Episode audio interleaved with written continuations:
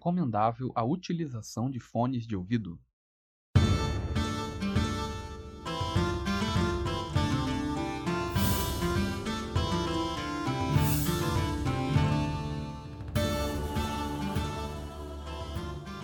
Fala galera, aqui é o Foromir.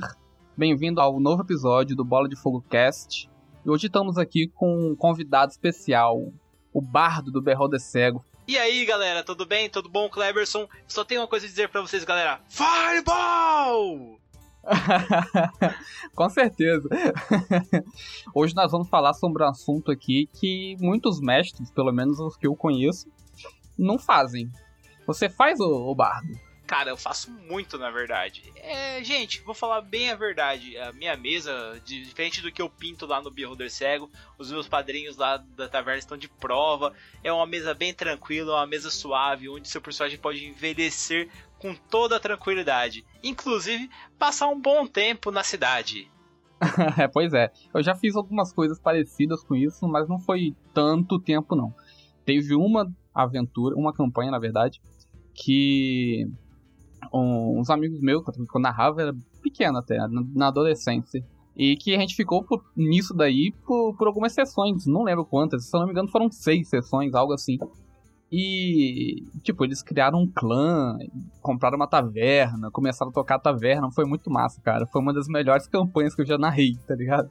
Foi que muito massa! Show eu, vou, eu vou te Foi falar que assim, teve uma aventura que a gente narrou. É, na verdade, eu falo a gente narrou porque é, eu gosto de fazer uma narração compartilhada, onde os próprios players também fazem a sua parte, eles descrevem algumas ações. E eles começaram a conversar com o Rude. O Rude era o taverneiro, dono de uma taverna, e eles deixaram na mão do Rude todo o tesouro deles. E quando eles voltaram, Caraca. a taverna tava fechada e o Rude tinha ralado com toda a grana, cara.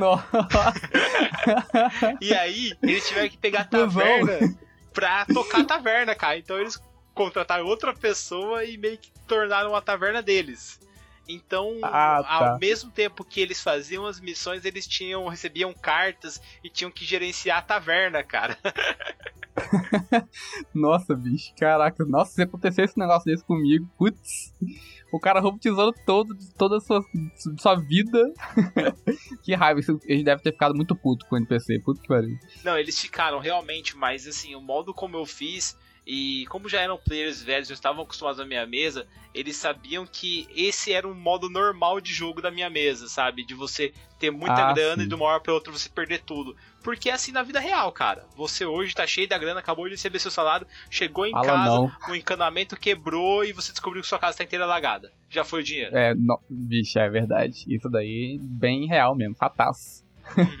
é, então, cara, isso acontece. E aí, o Cleberson, eu queria falar uma coisa bem legal que muitos narradores podem utilizar, que é a tecnologia a seu favor, galera. Eu não sei se vocês, assim como eu, gostam de escrever muitas histórias.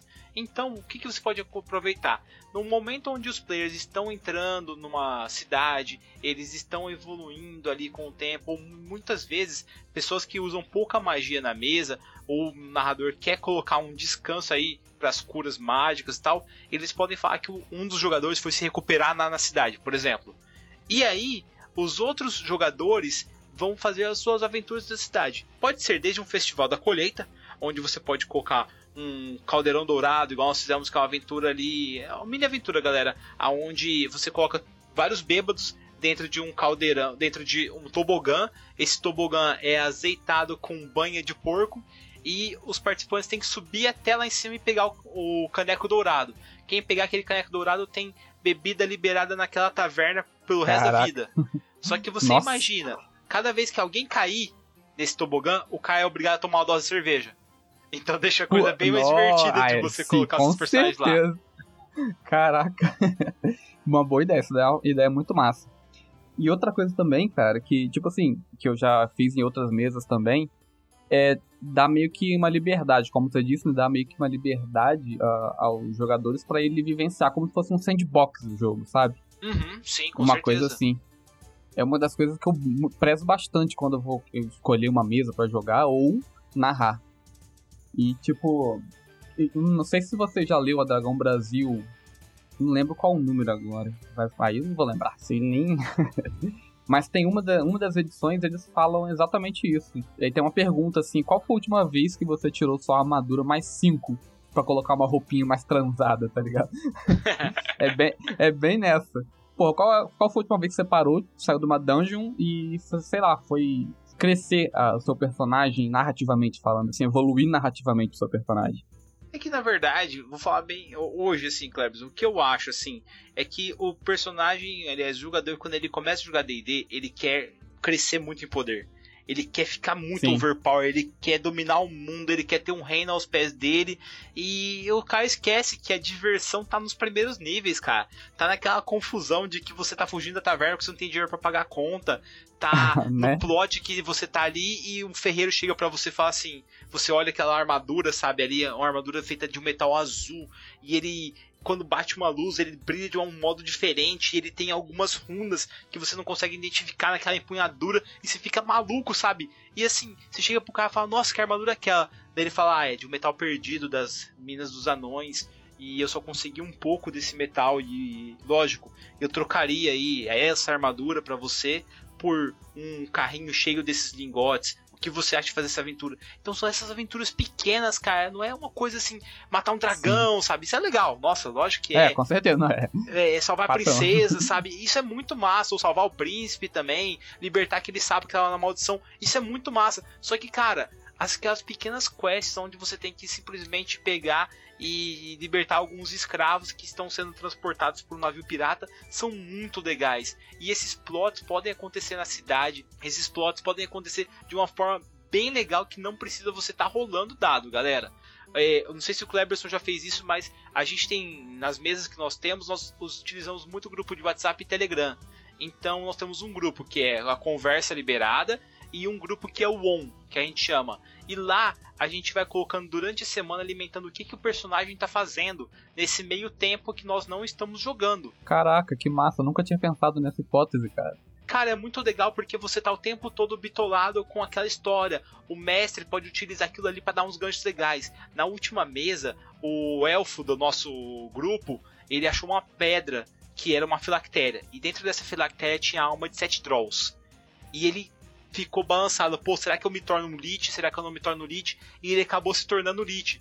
Porém, ele não sabia o que ia acontecer em seguida. E o narrador colocou lá no grupo lá que os anciões da aldeia dele morreram. E ele tinha que voltar imediatamente. Quando ele chegou lá, a gente tava com o cu na mão achando que ia dar problema, porque ele, lógico, já tinha alguns problemas ali na vila tal. E os caras decidiram que, como não tinha mais anciões, ele seria o novo rei. E aí Caraca. tudo o on ali, que dos preparativos e tal, e o meu treinamento que eu tava fazendo com o braço elemental, começou justamente devido a isso, sabe? Tipo, de só no on só, só ali no grupo do, do WhatsApp ali, falando tudo que ia acontecendo. Ao mesmo tempo, um outro rei anão assumiu o trono lá devido a uma guerra sangrenta, e a gente teve que se apresentar ao cara.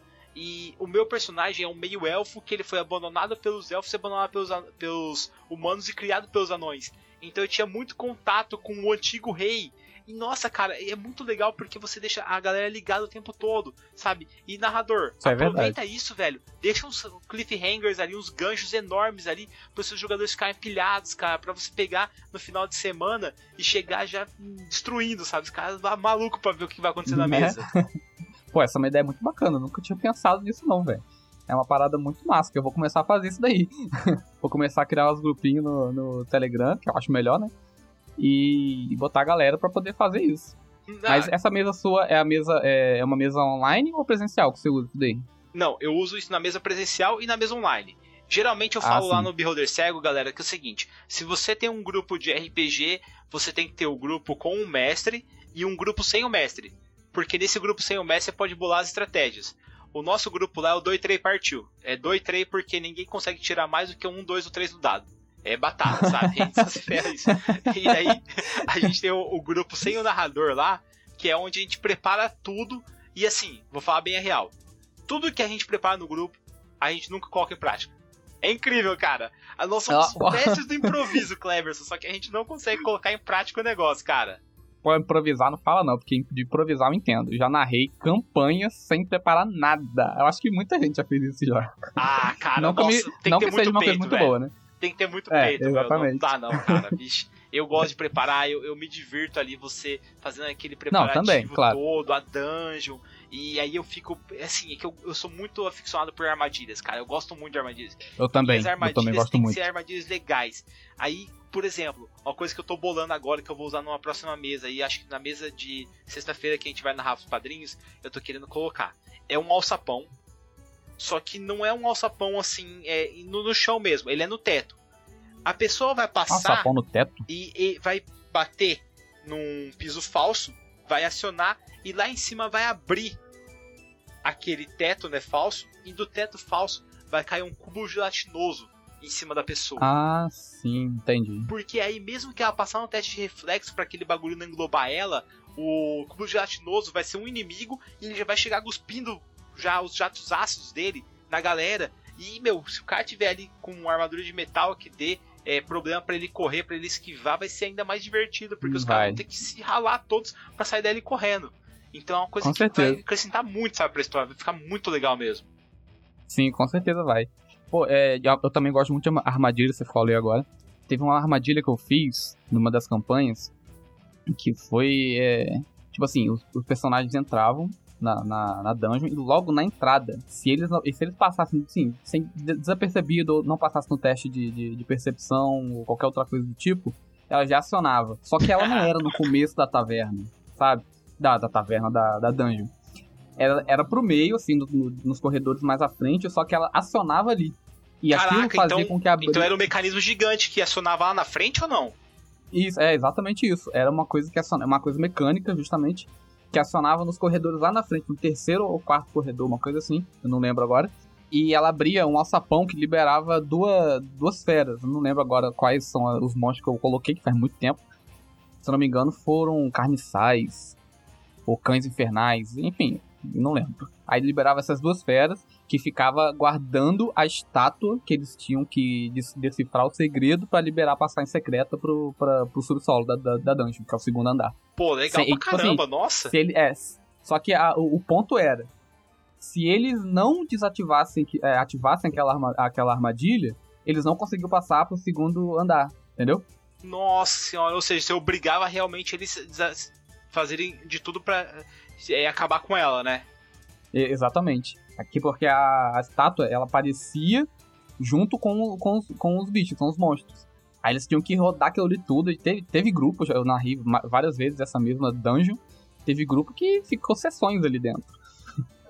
Pô, mas isso é uma coisa legal, porque um dos grandes envolvimentos na cidade que eu falo pros meus personagens fazerem, e eu acho que seria muito legal é, os, os narradores que estão ouvindo a gente fazer, cara, é fazer o seu grupo ter uma preparação diferente na cidade, galera.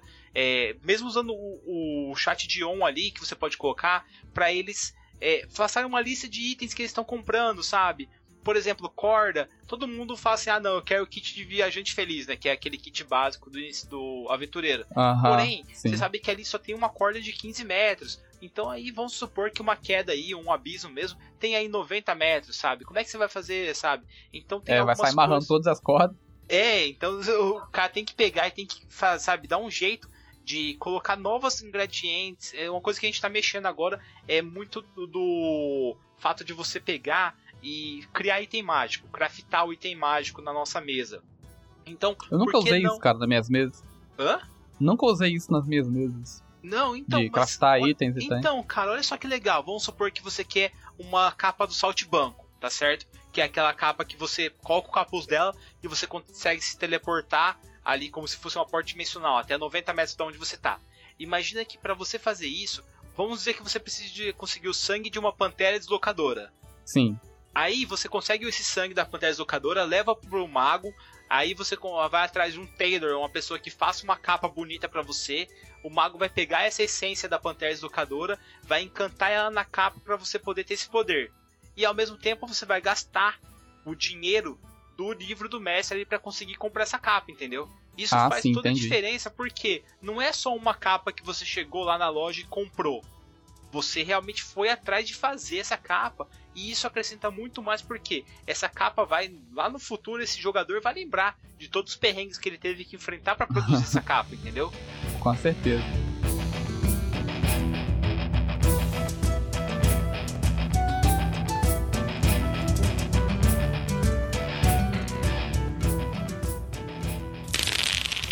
Jogadores, façam coisas que não estejam pré-definidas a ir em uma dungeon, matar os bichos, upar e voltar para a cidade para curar e voltar para outra dungeon. Não, cara as horas que você perde ali fazendo esse tipo de coisa pode dar muito plot para aventuras. Cara, você quer ferrar isso aí que você falou? Sério ah. mesmo? Bota um bardo contra os jogadores. Não tô falando para colocar ele como vilão, não. Só que é o seguinte: imagina só que um bardo foi contratado por uma equipe rival para difamar os seus jogadores. Então, antes dos jogadores chegarem na cidade, o bardo vai ter chego antes, falando que os seus jogadores foram lá e acabar com um vilarejo de orcs que só, só tinha lá fêmeas e crianças, que os seus jogadores eram foram terríveis, que eles chegaram numa dungeon onde existiam todo um ecossistema de kobolds que viviam em paz ali e limparam essa dungeon com o sangue dos kobolds. Que eles pilharam Caraca. várias e várias vítimas cruéis ali daquele mundo e eles estão se vangloriando, vindo para a cidade cheio desses tesouros roubados. Pronto. Cara, Cara é verdade. Você Nossa, pintou daí... um negócio que seus jogadores vão ter uma má fama dos infernos e eles vão ter que lidar com, com isso, cara. Com certeza. Nossa, imagina, eu, eu, pensei que eu fosse colocar o bardo não nesse sentido, mas pô, uma ideia ótima. A Muito maior foda. arma do bardo é a língua dele, de ele chegar e conseguir convencer as pessoas. Agora deixa eu fazer uma Sim. pergunta para você.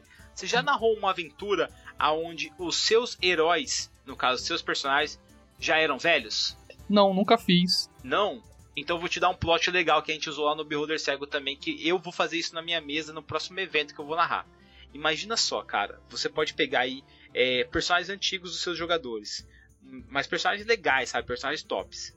E vamos supor que eles envelheceram, compraram uma casinha e estão tendo filhos, tá? E no dia que um deles, a filha de um deles vai casar, tá todo aquele pôr do sol armado, bonito, e de repente aparece uma nevasca cruel. Do nada. Todo mundo fica com medo e de repente dessa nevasca aparecem cavaleiros usando armaduras enegrecidas e um desses cavaleiros vai e avança contra o, o personagem seu ali que já está meio velho, dá um empurrão dele e pega a filha dele do altar antes dela casar e puff, leva embora de um para um outro lugar aquele personagem começa a procurar, já, já vai atrás de livros antigos de magos e descobre que esse grupo que sequestrou a filha dele é a caçada selvagem. E eles devem ah, ir atrás para recuperar essa filha. Só que, cara, ele é velho. Ele tá cansado já. É, pois é. Porém, e ele é aí? é orgulhoso. Ele é um herói. Porra, Kleber, ele derrotou vários dragões. Ele não vai deixar barato isso. O que, que ele faz? Ele vai atrás do velho grupo dele de aventureiros para fazer uma aventura para ir atrás desses caras para libertar a própria filha. Pô, bacana. Nunca tinha o... pensado em fazer é, uma aventura Cara, assim, não. O mais legal disso daí é que é o seguinte: você pode colocar problemas que o, a nossa, é, os nossos pais sofrem. Por exemplo, meu, o herói vai chegar lá, então, cara, você, vocês caminharam o dia todo, só que vocês não estão acostumados a fazer isso, então vocês estão cansados. As, meu, vocês estão com dor nas costas sabe? Daí você cobra um descanso maior dos caras. Sim, tipo, os caras verdade. ganharam experiência, só que eles, meu, estão velhos, estão cansados. Aí, tipo, o, o Ranger vai mirar, só que, cara, faz muito tempo, ele tá meio cego já, sabe? Então tem um penal ali pra mirar tal. Aí o Ranger seta, pô, falei pra você que ainda continua um bom de mira, sabe? Isso rende várias coisas. Aí um vira pro outro e fala assim, pô, não vai enfrentar o cara não, você já tá com a ficha na mão, já, já vão te chamar pro céu tal. Isso rende muitas piadas e deixa o local, a, a mesa mais divertida, cara. Porra, com certeza. Nunca tinha pensado em fazer isso, não, cara. Vou, vou pensar numa campanha assim. Pra fazer numa mesa. Até na minha mesa presencial, que eu comecei a narrar semana retrasada, semana passada. Eu vou começar, eu vou fazer isso daí. Vou fazer tipo uma viagem no tempo. Colocar uma parada dessa. Pô, que massa, cara. Bacana. E você tá narrando o que agora? 5.0? Sim, eu tô narrando a Costa da Espada. Nossa, que animal, cara. Você, você vai fazer aquele, todas as campanhas juntas ou não? Então, eu comecei com uma aventurazinha bem básica, porque tem, tem três iniciantes, em, três iniciantes em D&D. Uhum. Aliás, são dois iniciantes no RPG, que um é minha esposa e a outra é amiga dela, e um iniciante em D&D, mas jogou pouco RPG. E tem um e tem um que é que já é veterano e eu que tô narrando também que já joga há muitos anos. Aí eu fiz uma, uma aventurazinha para começar bem leve, com um plotzinho bem clichêzão na, na taverna. e a filha do, do regente, né? Que, que não lembro agora, regente de Neverwinter, não lembro o nome dele. Aí ela foi raptada. É uma coisa bem simples, só que aí, eu, eu, como eu falei, nas próximas sessões, daqui umas três ou quatro sessões, eu vou começar a pegar firme. Pô, que legal, cara. Você, você poderia, não sei se você gosta de narrar aventuras prontas, mas você poderia já em, em, colocar o modo como se eles já trombassem com os irmãos Busca-Pedra da Minas Perdidas de Fandelver e depois Sim, dela fazer essa aventura fazer e já linkar já com as outras também. Sim, eu pensei em fazer a, narrar a Fandelver primeiro. Só que aí, como tinha iniciante, eu falei, não, vou fazer uma coisinha leve, pegar uns plotzinhos e tal. Tem personagem que nem tem história ainda direito. Eu tô cobrando de pouco a pouco pra galera que, que é iniciante e vou fazendo isso. Mas eu pensei realmente em narrar Fandel. Que, aliás, tem um, um dos iniciantes que é o. que é o clérigo, ele é de Phandalin. Então já é um plot bem. bem, bem bom aí pra nós. Nossa, que massa. Cara, eu curto muito. A Menina de Perdido de Fandelver eu, eu gostei bastante. É, tem outras também aventuras. É, meu, o Tesouro da Rainha Dragão, sabe? Nossa, tem, tem as aventuras estão muito boas. Apesar de eu estar numa pegada hoje diferente do D&D, tô preferindo outros sistemas, eu gosto muito de jogar, cara. Como jogador eu adoro. Pô, eu não tive a, a fortuna de jogar ainda não. Só vi, acompanhei o RPG Next, né, da Mina Perdida de Fandelver mas não joguei nem narrei nada, nenhuma das aventuras ainda do D&D. Então só conheço o Fandelve por causa do RPG Next. Fora isso, nem Então peraí, peraí, peraí. Pessoal, ó, do RPG Next tá ouvindo a gente? Manda o boleto depois pro, pro Kleberson aqui, tá tudo certo, tá? Fizer uma propaganda já aí. Com certeza, hein? ai, ai.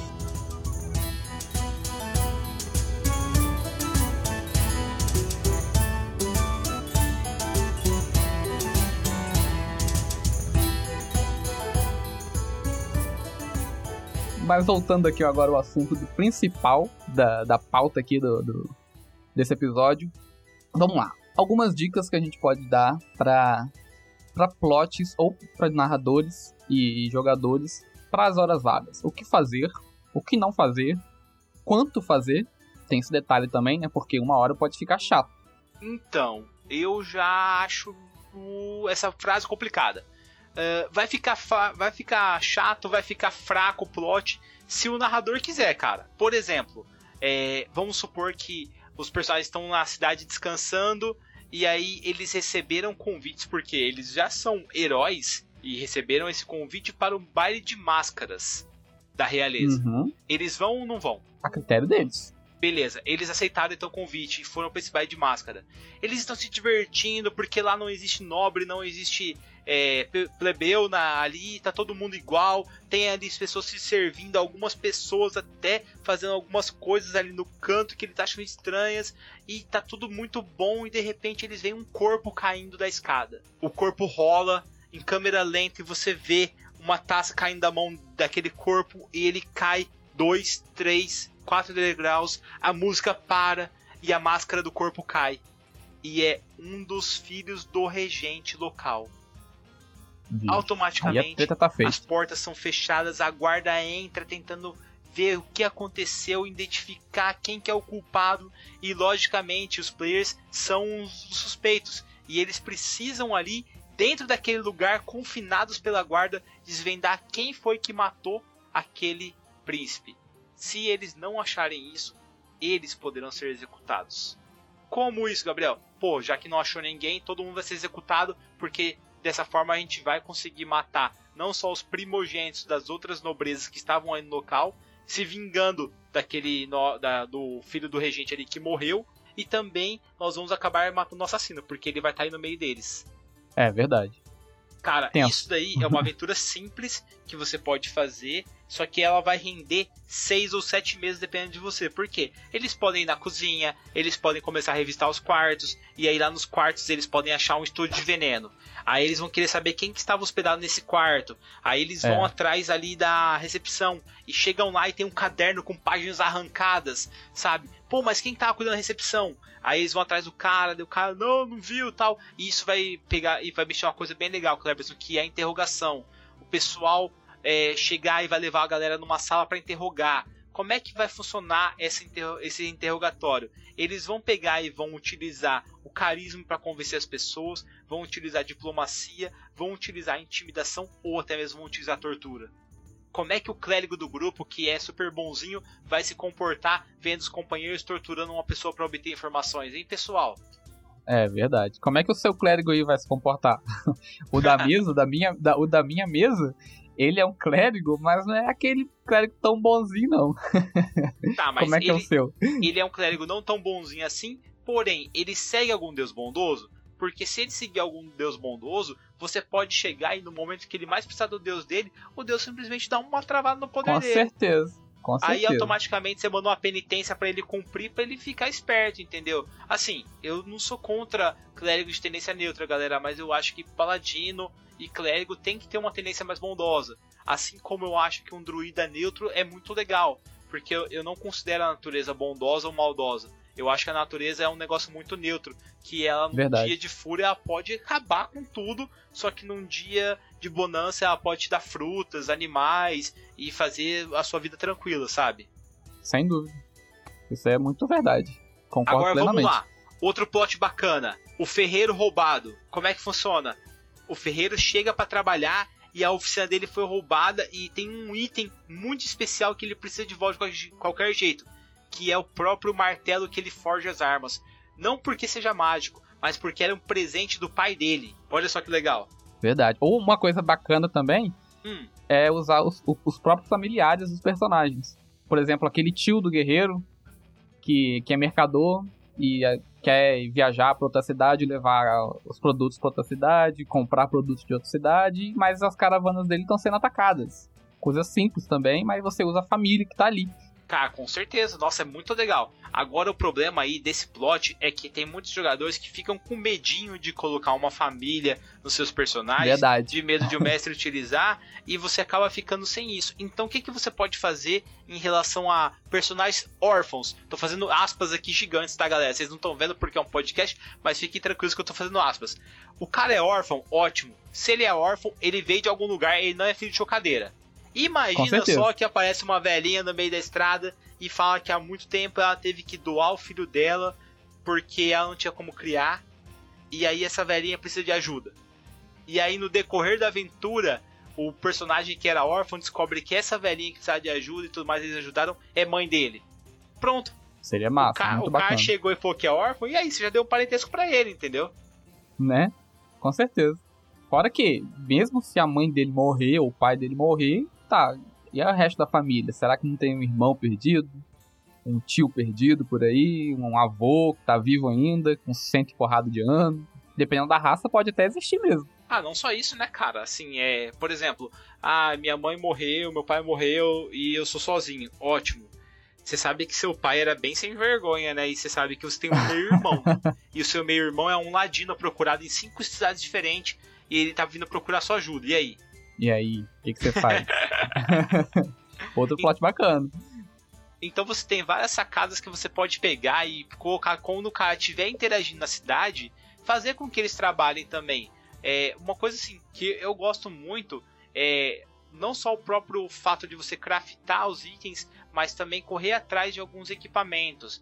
Pessoal, é, venenos, vocês utilizam as suas mesas? Vocês utilizam é, os itens para fazer armadilhas nas suas mesas também? Vocês vão atrás de criar novas coisas, não no item mágico em si, mas existem, por exemplo, alquimistas que fazem poções, sabe? Não só poções como óleos que deixam as espadas mais afiadas, óleos para limpar a sua própria armadura, ou mesmo ali Sim. é, um cantil um pouco maior, é, melhorar alguma coisa que você tenha em mãos. Isso pode ser feito na cidade, assim como um bom carteado. É, não sei se vocês costumam fazer isso, aí Cleverson na sua mesa, mas o ato de você jogar cartas em alguns lugares é muito mal visto.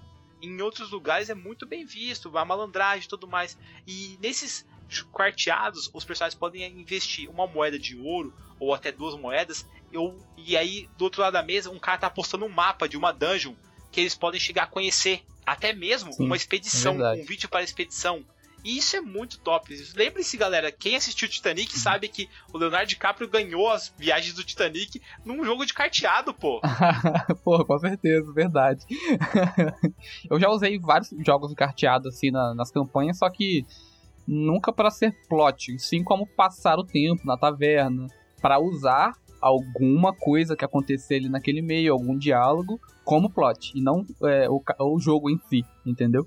Ô louco, cara, você nunca usou um, um, cara que chegou lá no carteado e achou que os personagens da sua mesa roubaram e depois foi tirar satisfação? Nunca, velho. Nossa Nunca, nunca. Fulano, tô ligado que, as cartas ali tá errado, hein, meu? Isso aí, é melhor você me devolver o dinheiro aí que sua casa vai cair, cara vou te pegar lá fora. E aí, cara, eles saem da taverna, não, não vai ter briga aqui não, tá, não sei o que, não sei o que. E no outro dia, quando eles estão andando no beco, chega um cara, dá uma trombada em um dos players ali seus. Aí quando eles vão tirar a satisfação, o cara saca uma faca e já vem dois, dois caras ali cobrindo ali o beco, sabe? Dá pra você fazer umas coisas Sim, assim, os caras é. ficam com medo, porque assim, se eles forem reagir, beleza, legítima defesa. Mas como é que eles vão provar que eles agiram em legítima defesa? Aí pode ser que tenha uma testemunha ali que tenha visto uns bêbados agredindo um outro homem e eles serão acusados, sabe? Isso pode causar problemas da lei neles. Isso pode gerar um outro plot que manda os caras pra cadeia, sabe? Como é, é que eles vão verdade. provar inocência? Cadeia. Uso muito cadeias. Uso muito cadeias. Tenho que admitir que eu sou o mestre desse tipo. Adoro colocar os jogadores nas cadeiazinhas de vez em quando. Porque faz as merdinhas ali, outra aqui. Quem nunca, né? Cara, e é um plot violento isso, porque Com eles certeza. chegam na, na cadeia lá e você pode colocar uma cadeia, com perdão a palavra, foda. Coloca uma cadeia, assim, estilo. É, é, a cadeia lá do Conde de Monte Cristo, por exemplo, ou a cadeia do. Um, a espera de um milagre, sabe? Meu, uma cadeia Sim. massa, cara, assim por que, que você coloca isso, galera? Dentro dessa cadeia pode ter um prisioneiro lá embaixo que tem o um mapa de um tesouro amaldiçoado. Pode ser que tenha um prisioneiro lá embaixo, galera, que ele seja um homem que ele tá ali e ele foi preso inocentemente, mas ele tá ali porque ele guarda um segredo do imperador. Ou ele já pode estar ali assim já. porque ele é um druida, um cara muito forte para ficar solto, sabe? É, então, é, essa questão do, do, do prisioneiro que sabe demais, isso eu já usei bastante. É um plot muito bom para para fazer aventuras, e, assim, rápidas, simples, que não precisa de muita, muita coisa elaborada e que fica bacana, não fica forçado. Você pega, joga os aventureiros, sei lá, fizeram alguma merda, uma briga na taverna, joga eles lá dentro, da, encarcerado, do lado da, da, da cela desse prisioneiro que sabe demais e espera eles começarem a puxar assunto. Ou faz o, o NPC puxar assunto. Ele sabe demais sobre o, o regente, sobre o rei, sobre a filha, sobre várias coisas desse tipo assim. Dá pra colocar, fica bacana. Outra coisa também que eu já fiz é. Uma, esse, esse daí é, uma, é um negócio muito louco que eu fiz. Tive uma ideia assim do nada uma vez e comecei a narrar.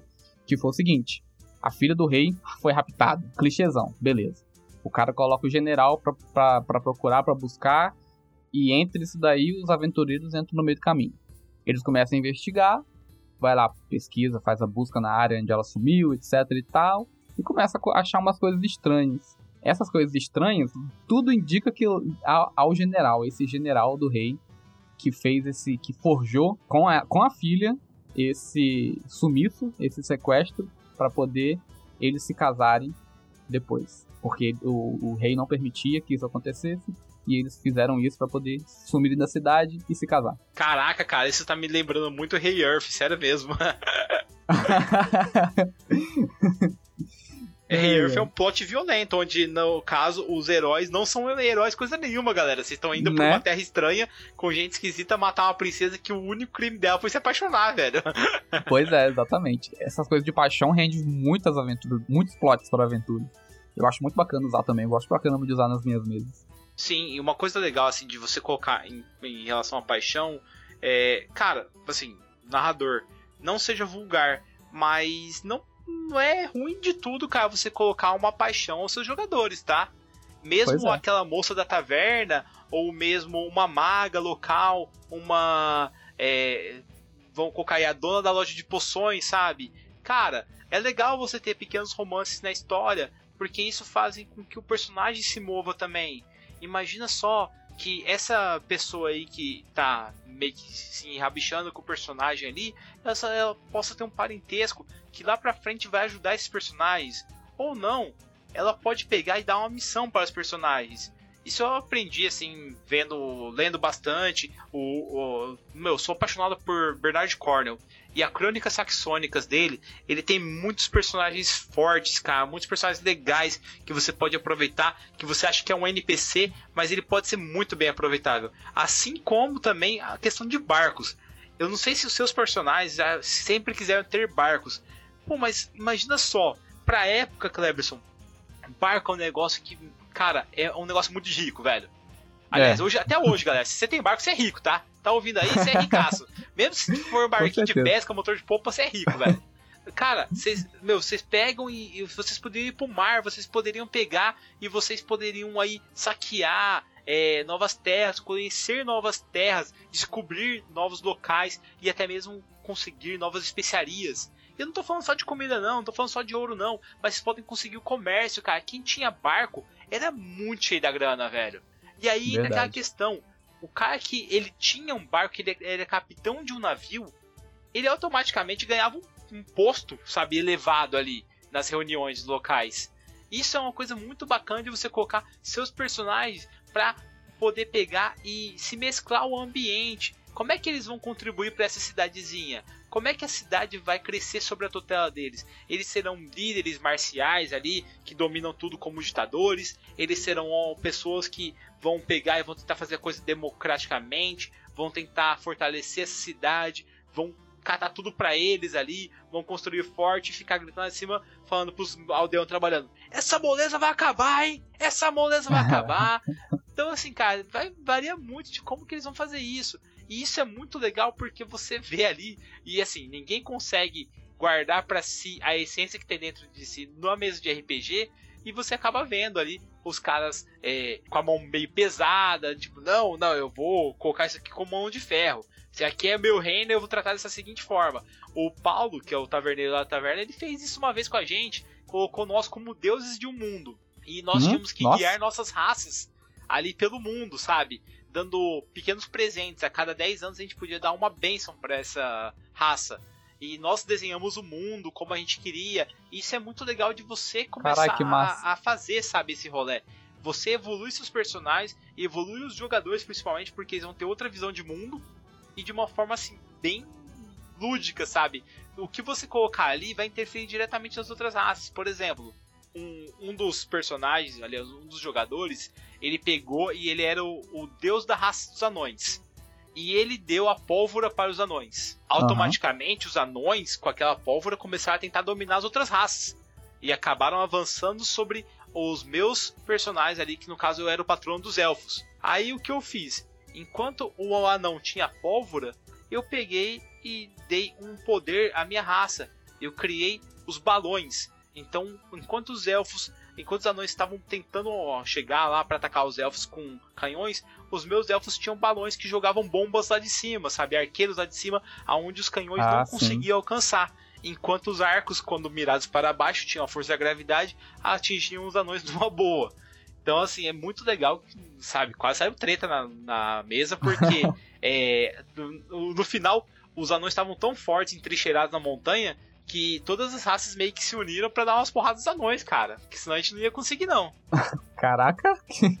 Ficou pesado o negócio mesmo. E não, isso é muito legal. E assim, ali você fortalece o grupo, você fortalece a amizade. Isso que é mais gostoso, sabe? De você jogar RPG. Porque todo mundo contribui. É o que eu falei no começo. É uma narração compartilhada, sabe? Onde você pega também a história dos seus personagens, dos seus jogadores, para colocar na mesa. Isso faz com que o jogador se importe cada vez mais com aquele é, personagem. É, e o melhor de tudo, cara, os próprios jogadores vão aproveitar muito mais esses personagens. Eles vão se divertir. Eu peça para eles escreverem contos sobre os seus personagens. Ó, oh, galera, vocês estão na cidade aí, eu preciso de um conto do que o seu jogador, o seu personagem vai fazer nessa cidade durante essa semana que vocês estão lá descansando, sabe? Aí você coloca as opções, ó, tem uma taverna aqui que vai ter um campeonato de lutas clandestina, tem aqui é, a, o Festival da Colheita que vai ter o Caneco Dourado. Vai ter aqui também um baile de máscara.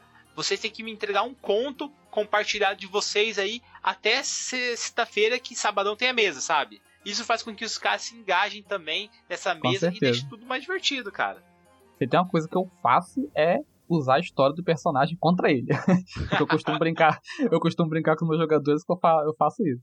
Eu pego a história, o, tudo, que, tudo que o personagem é ruim e, e gravo. É isso que o mestre precisa saber. tudo que ele fez de ruim, tudo que ele sabe de ruim.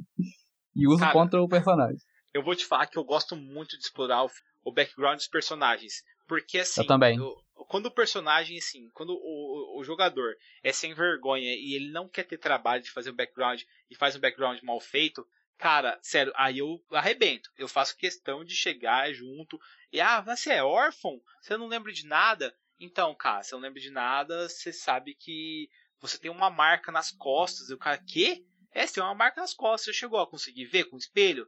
Não, não, vou ver agora. Pô, então, é, cara, é uma marca de escravidão aparentemente você é um escravo. E como tem essa marca, é escravo fugitivo. Então, cara, é melhor você cobrir essa marca. Pô, mas eu sou um bárbaro, velho. Eu só uso tanque de texugo e tal. Então, cara, então você vai ter um problema aí, meu amigo. Aí eu pois jogo, é. meu, jogo os cachorros mesmo do cara, cara. Não deixo barato, eu também, eu também faço isso.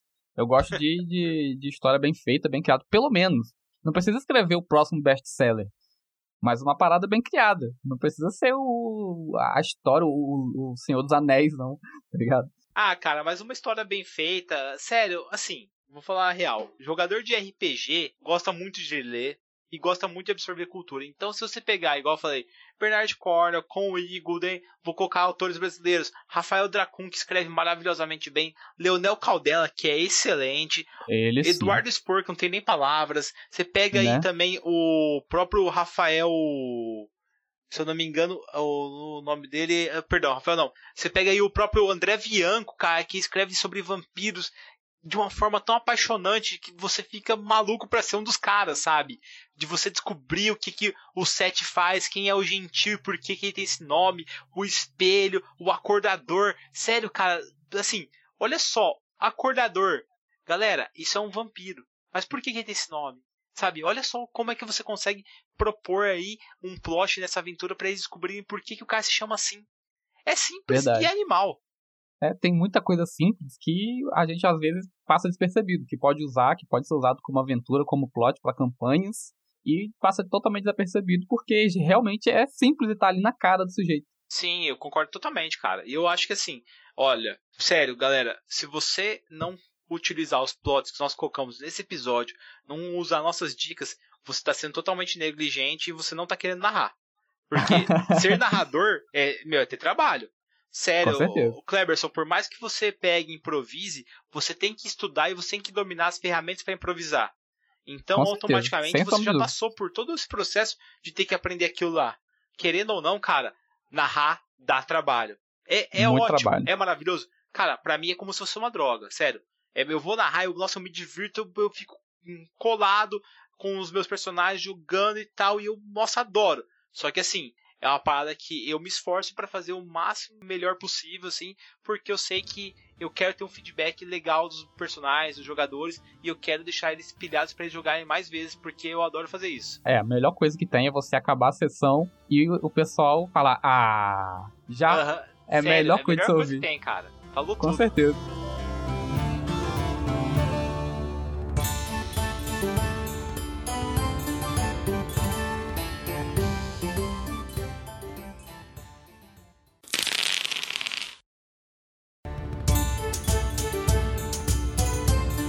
Então, galera, agora vamos falar aqui sobre os vilões e as criaturas. Elas têm horas vagas ou não têm, o Bardo? Cara, lógico que tem. Uma coisa muito legal que eu vi um plot do pessoal, se eu não me engano, do Casa Velha RPG que eles lançaram. Imagine que os seus jogadores são convidados por um vilão para um baile que vai comemorar o aniversário dele. Eles iriam ou não? Acho que iriam, com certeza. Então, imagina que eles chegam lá, tipo, e eles veem vários vilões. Sabe, eles veem as bruxas da noite ali reunidas, veem vampiros, veem múmias ali, todo mundo reunido, conversando, lobisomens conversando e tal, e descobre que os vilões são amigos também, que eles têm uma vida social. Cara, isso é muito animal, sabe? Eles vão ficar mega perdidos lá. É uma coisa que. Uma das aventuras que eu coloquei no conto do Biel Bardo é um conde que ele caça aventureiros. Ele é um vampiro. Só que como que ele faz? Ele vive no norte e ele vê alguns aventureiros que estão se destacando ali e ele manda um convite convidando os caras para conhecer o reino dele. E chega lá eles fazem uma caçada, aonde a caça são os Caraca. personagens. que massa. Vou usar essa, com certeza. Cara, é muito massa porque esse Conde, é o Conde Lovat, ele era um personagem muito legal e assim, ele foi maravilhosamente interpretado nos dois episódios do Contos Belbardo pelo Skill Norris do MM, Miserável Medíocre, galera. E assim, a voz que ele faz é muito canastra, é muito foda. E é como eu imagino o Conde, sabe? Ele é um vampiro, ele já é um vampiro velho até, e ele se diverte caçando. Como é que seus personagens lidariam com isso, sendo a caça? Porque geralmente, Cleberson, eles estão no poder. Eles Exatamente. estão caçando, né? Eles que estão lá não. atrás dos bichão, dos vilões, e na hora que o papel muda. Aham, e agora pensa bem, cara. Por que, que eu coloquei no norte essa aventura, galera? Porque no norte faz muito frio. À noite, então, ainda mais. Agora imagina só, começa a caçada 7 horas da noite, o Conde pega e. Ou vocês correm, ou nós vamos matar vocês aqui, o Conde mais três vampiros. Os personagens sabem que eles não vão ter chance de enfrentar eles ali. Então eles começam a correr pela neve. E eles começam a correr pela neve pensando num plano para se defender, pensando em como matar aqueles seres ali que não morrem facilmente, que se regeneram, ao mesmo tempo que eles têm que enfrentar o frio, a nevasca. Aí eles começam a correr, eles começam a lembrar o caminho que a carroça fez para chegar até ali, e eles vão tentar ir pela estrada, e o conde vai atacando, e um dos personagens resolve se sacrificar para tentar travar o conde ali, enquanto os outros conseguem correr, e no final ali, quando o conde tá quase pegando eles, eles veem aquele brilho nascendo no horizonte, refletindo na neve, e vem aquele sol, e aí eles começam a chorar de felicidade porque eles ainda estão vivos, e aquilo ali faz com que o conde recue. Porém, o conde sabe que eles estão vivos, sabe que o segredo dele está em risco, e ele vai vir atrás dos personagens para caçar eles. Será que seus personagens vão conseguir dormir, galera? É, exatamente. Pode ser que ele pague até alguns mercenários pra poder ir atrás, pra poder capturar e trazer de volta pra, pra mansão dele, né? Ah, sabe o que eu fiz? Sabe o personagem que sacrificou para segurar o Conde, pra pelo menos tentar fazer com que o grupo, o grupo escapasse?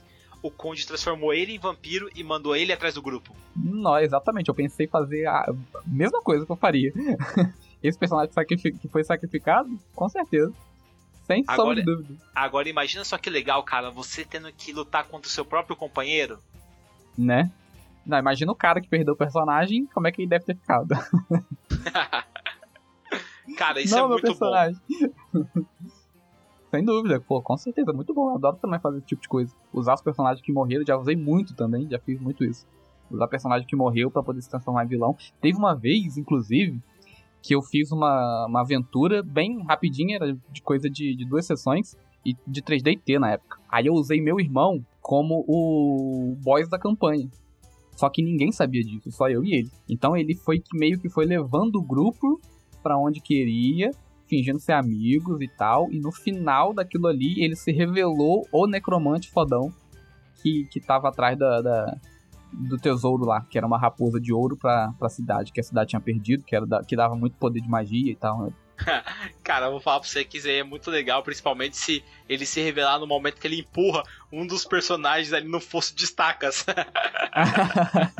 não tinha fosso de estaca, não, mas tinha um fosso que separava ele, separava o grupo de um dragão. Então. mas, tipo assim, ainda não era o, o momento do- dele emergir, digamos assim, se revelar. Sim, saquei.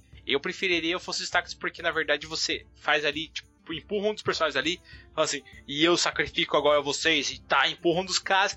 Meu, você tá louco, cara? Não sei o que, não sei o que. O cara, cara lá embaixo já estaca, Né? machuca o cara, e de repente o cara se mostra o necromante, e dentro daquele fosso de estacas tem vários esqueletos que começam a atacar aquela pessoa enquanto ela tenta fugir do, das estacas ali, sair do fosso. Os esqueletos tentam puxar ela pra baixo, e a galera que ficou lá em cima tem que lidar com aquele necromante ali, conjurando as Aham. magias, sabe? Nossa, isso é muito foda, cara. é Com muito certeza. complicado pro personagem fazer alguma coisa ali pra sobreviver, ao mesmo tempo que é uma situação, sabe, que não tem é, onde Que o cara pega de correr, surpresa. sabe?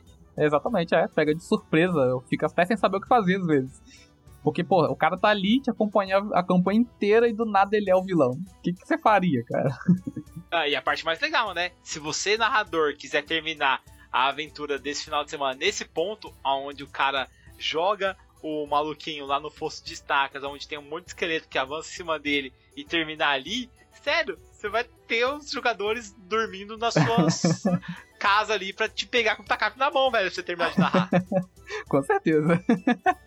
Porra, eu, eu faço muito isso. Eu sou o tipo de mestre que faz muito isso. Paro em momentos, assim, estratégico. Tem que, tem que ser também, né? Porque para poder man manter aquele fogo aceso ali da, dos personagens, do, dos jogadores, para não perder a, a vontade de jogar ou, sei lá, o cara não se desvencilhar da, da, da campanha, como acontece com por aí. Cara, concordo totalmente com você. Tem que parar em locais de plot twist mesmo, tem que parar em locais com cliffhangers maravilhosos. Só que se você não conseguir, narrador, fazer isso, pense no que eu falei lá no começo, cara. Manda um WhatsApp, um WhatsApp no grupo lá da galera falando um plotzinho legal que tá acontecendo, para eles ficarem espertos. Por exemplo, uma guerra que tá eclodindo lá no sul. Pô, mas o que, que tem a ver com os personagens agora? Agora nada. Mas e no futuro? Quem sabe? Pois é. Eles podem fazer parte, escolher um lado, ou não escolher nenhum lado, tentar acalmar os dois usar aí as habilidades sociais ou cair pra porrada. Ou pior, cara, imagina só que, como eles estão no reino ali do centro, eles não tem que se preocupar por enquanto. Só que lá no reino do sul, a treta foi resolvida e quem ganhou não foi um cara bonzinho. E esse cara, ele é um conquistador, ele tá vindo pra cima para tentar conquistar ali o centro. E aí, eles vão se unir ao Conquistador, eles vão se unir ao Centro para resistir, eles descobrem que esse cara aí é um maluco, que ele tá matando todos os druidas e destruindo todas as florestas. E aí, eles vão ficar de boa? Eles vão é, ficar a favor de quem aí nesse, nessa questão, desse rolê, entendeu? Pois é, com certeza. Esse tipo de coisa é bacana de usar também. Já tentei fazer uma vez, só que não deu muito certo. fazer uma campanha mais, mais é, expansionista, digamos assim, com reinos expansionistas. Mas não deu muito certo. a galera não, não, não comprou a ideia e zoaram a campanha. Zoaram no sentido assim, de, de não, não, não fizeram o que deveria, de, entre aspas, muitas aspas, e começaram a fazer coisas totalmente diferentes, aleatórias, assim, na, no cenário, eu só desisti da ideia. Cara, eu vou falar pra você que eu já passei por vários perrengues onde a galera não seguiu o caminho, e eu já perdi aventuras inteiras que eu tinha bolado já, tudo certinho, porque o cara simplesmente foi pro outro ah, lado, já sabe? aconteceu também. E assim, Porra, fica pra fala, próxima, velho. Eu não tento, sabe, forçar o personagem a ir pra aquele lado de lá. Eu é, geralmente eu, eu, eu, coloco iscas, porque eu gosto muito de mexer com a ganância dos caras. Então, é, pô. Tem, tem, que ser. Ali naquele meio daquele lago ali tem uma espada, cara. Ela parece ser massa, você vai querer entrar, não vai, sabe? eu forço essa parte, mas. É, eu também faço. Eu não, tipo não, não, não, não, obrigo ninguém a fazer nada que não queira, não, cara. É, eu também não, porque fica meio. Fica forçado, fica meio chato até, sei lá. Não sou muito fã não, de fazer isso também não. Sim, e uma coisa que você estava falando sobre monstros ali, o Cleves, que eu acho bem legal a gente comentar, é que, galera, é, se você é o narrador, estuda os monstros, vê que o Hobgoblin ele é uma máquina de guerra, que três Hobgoblins podem acabar com um grupo de aventureiros se eles atacarem totalmente juntos, devido à vantagem de combate que eles têm, sabe? É um dano a mais que eles dão, cara. Então, assim, pensa bem como que você pode explorar o máximo dos seus monstros, que até mesmo um monstro que é level meio, sabe? Ele pode se tornar um monstro gigantesco de forte e acabar com um grupo de personagens. A gente brinca muito sobre o Goblin, só que aquela questão dele conseguir pegar e atacar e desengajar no mesmo turno é muito forte, porque não provoca ataque de oportunidade. Isso faz com que ele seja um inimigo terrível numa escuridão ou um local onde ninguém consiga manejar uma arma grande, sabe? Num beco pequeno, eu gosto muito de fazer esses ataques de goblins das cidades, aonde os personagens não tem como lutar muito facilmente, aonde o mago não pode usar uma fireball para se defender. Ali então você consegue fazer com que os números dos goblins façam toda a diferença. Uma das coisas que eu uso muito na cidade são os arabatãs e, e balestras, né, bestas. Porque o cara tá de cima do prédio ali e os personagens estão passando o beco embaixo, cara, se tiver cinco pessoas com balestra ali, é um massacre, cara. Não tem nem o que fazer com os personagens. Não tem o que fazer, verdade, realmente. É um, um, um, tiro de cada um, acabou. Pegou de surpresa, já era. Exatamente. Então, assim, cara, usem e abusem dos monstros com sabedoria. Não utilizem o monstro como sparring, como saco de pancada, sabe? Isso é muito fraco. É, cada monstro tem um modo de se agir, um modo de se lutar e você tem que fazer com que os personagens explorem isso. E você também, para que eles aprendam isso, você tem que fazer de um modo correto, tem que fazer com uma clareza surpreendente que meu, faça com que eles valorizem, sabe? Não fala assim, ó galera, vocês entraram na estrada e tem três hobgoblins à sua frente. Porra, cara, que terrível descrição. Fala que são guerreiros fortes, que eles são inumanos, que eles têm presas enormes e que eles são muito militarizados, eles usam escudos de corpo, usam espadas longas e estão vindo para frente como se fossem treinados para aquilo. Eles utilizam lorigas segmentadas com alguns aparatos que vocês acham que são balestras enfiados ali atrás do escudo e eles vêm para cima de vocês, os três atacando junto como se fossem treinados, assim como uma tropa de choque, sabe? Meu, deixa muito mais massa a narração, sabe?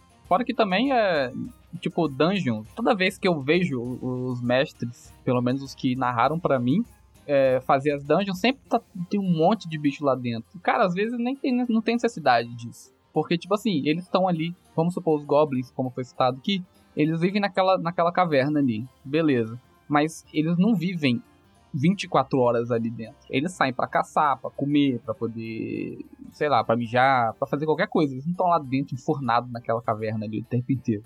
Então Sim, eles vão estar, tá, às vezes, nem sempre que os personagens entrarem ali vai, tá, vai ter 100% dos monstros que você planejou. E alguns vão estar tá caçando, plantando, que seja, dependendo do tipo de raça de monstro que tiver lá dentro, e fazendo as coisas mundanas, digamos assim, né? Tomando um cafezinho, brincando, zoando o coleguinha, Ah, isso é demais, cara. Isso aí sempre ocorre, principalmente com goblins no meio, sabe?